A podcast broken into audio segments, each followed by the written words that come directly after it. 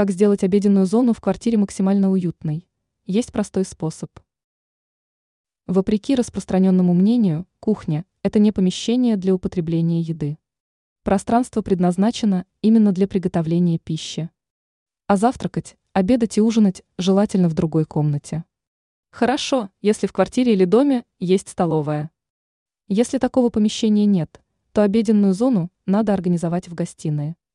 Хотите, чтобы трапезы проходили в приятной обстановке? Обратите внимание на рекомендацию, которой поделилась эксперт сетевого издания «Белновости» в области дизайна и интерьера Юлия Тычина. Как организовать обеденную зону в гостиной? Многие люди ставят огромный стол. Но это ошибка. Лучше использовать компактную мебель. Например, небольшой круглый столик, который можно увидеть почти в любом кафе. Рядом должен стоять красивый стул. Выбрав именно такие предметы, владелец квартиры сэкономит много места в гостиной. А если еще и повесить светильник прямо над столиком, то обеденная зона станет максимально комфортной. Человеку будет казаться, что он завтракает, обедает или ужинает не дома, а в уютном ресторанчике.